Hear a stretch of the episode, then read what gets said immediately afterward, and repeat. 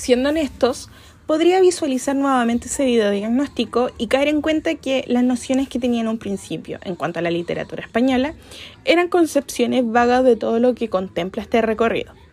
Primeramente, es un mundo que te permite visualizar la literatura de un modo crítico y que va más allá de la teoría, que va en conjunto con la historia misma de la humanidad y que de cierta forma es una fuente de veracidad para tener retazo de lo que realmente ocurría en aquel contexto.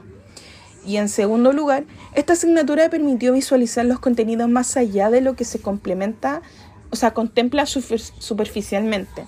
Conlleva visualizar el arte como una corriente que impacta incluso la escritura misma de aquellos tiempos.